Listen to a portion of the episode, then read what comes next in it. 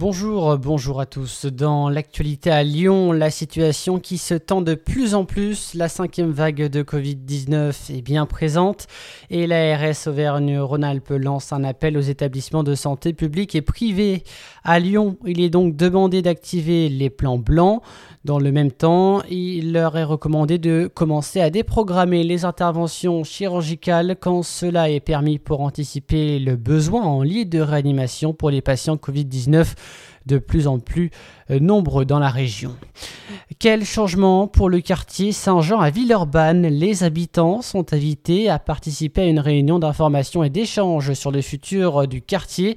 Le tram T9 euh, va notamment euh, traverser le quartier bientôt. Hein. La mise en service est espérée en tout cas 2026, début 2026. La réunion publique aura lieu donc ce samedi de 10h à 12h15 au gymnase Saint-Jean avec la présence du maire de la commune, Cédric Van Stevendel. Amélie de Montchalin, la ministre de la fonction publique, rencontrera demain des étudiants de la région à l'Institut régional d'administration de Lyon. L'objectif de cette visite, c'est d'échanger autour des questions sur la fonction publique pour la rendre plus accessible et plus ouverte. Situé à Villeurbanne et fondé en 1970, l'Institut régional d'administration de Lyon participe à la formation des cadres de la fonction publique d'État.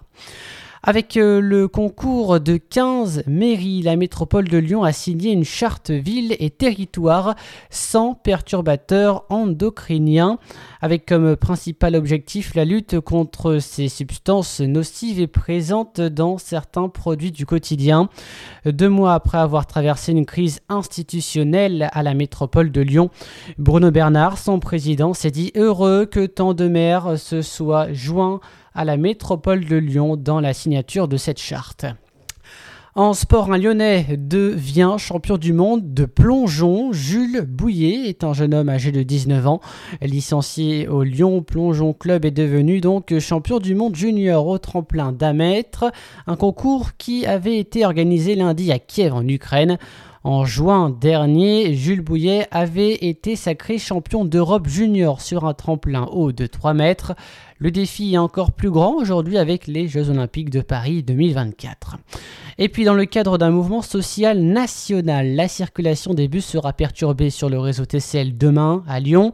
Les lignes 57, 65, 66, S1 et S2 ne circuleront pas du tout.